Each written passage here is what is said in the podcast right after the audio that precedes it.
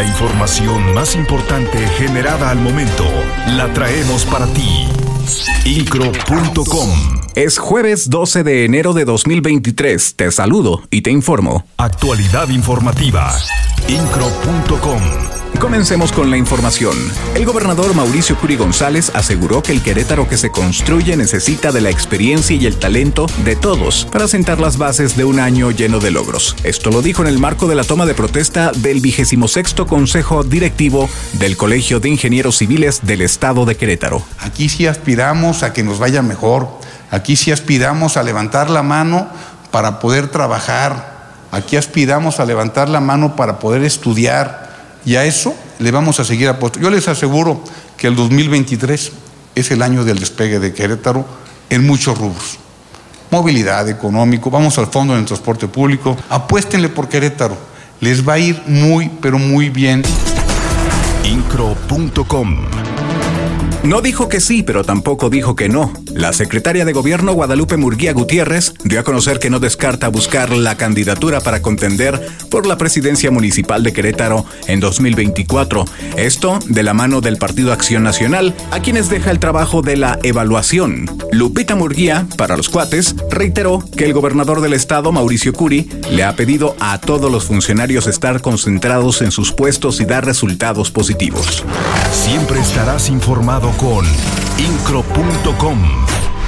¿Y qué está sucediendo en el INDEREC? Es la pregunta que todos nos hacemos. El secretario de la Contraloría, Óscar García González, dio a conocer que ya se suman cuatro denuncias por acoso al interior de esta institución. Informó que el miércoles se recibió otra denuncia adicional por parte de una deportista en contra de un entrenador de box, ya que señala acoso, miradas indebidas e invitaciones a salir con él. En este sentido, detalla que se ha pedido al área de recursos humanos del INDEREC que se notifique si este entrenador es servidor público o si pertenece a una institución deportiva. Esto con el objetivo de determinar si el proceso se lleva a cabo en la Contraloría o ya de plano se pasa a la Fiscalía. Las noticias de Querétaro están en Incro.com. En más información se reactiva la vacunación anti-COVID para menores. La información la tiene Maritza Navarro. En Cadereyta de Montes se aplicarán primeras y segundas dosis contra COVID-19 a menores de entre 5 y 11 años de edad, reactivando así las convocatorias para proteger a la población de dicha enfermedad. De acuerdo con la publicación de la Secretaría del Bienestar en Querétaro, la campaña de vacunación se realizará la siguiente semana, del 16 al 20 de enero. La cita es en la Casa de Cultura de la cabecera municipal, en un horario de 8 a 12 horas. La aplicación será programada, por lo que la convocatoria establece un horario de atención acorde a la colonia o comunidad de residencia. Es necesario presentar acta de nacimiento del menor, CURP, identificación, ya sea credencial escolar o cartilla de vacunación, comprobante de domicilio y el formato de vacunación impreso que se puede descargar en la página web mivacuna.salud.gov.mx. Incro.com. El medio en que puedes confiar.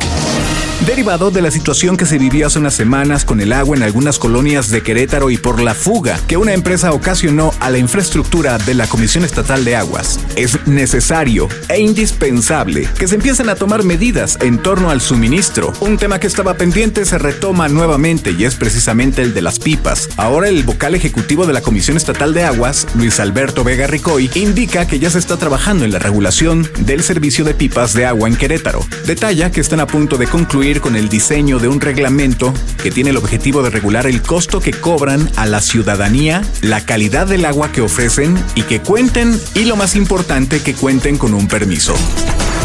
Incro.com. El tema de los incendios forestales es un tema que dominó en 2022 por la sequía. La información completa la tiene Maritza Navarro. Adelante Maritza.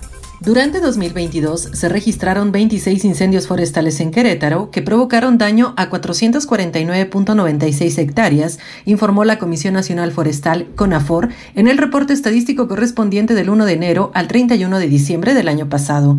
La entidad queretana fue la segunda que menor daño sufrió en cuanto a la superficie afectada, solo detrás de Baja California Sur, que tuvo afectaciones en 90.78 hectáreas.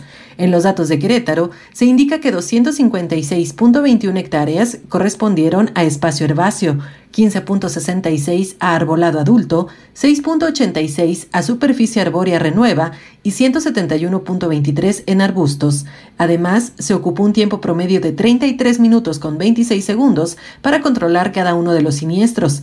A nivel nacional, se reportó un total de 6.755 incendios forestales que dañaron 736.625.81 hectáreas, que equivalen a un 63% de la superficie del estado de Querétaro.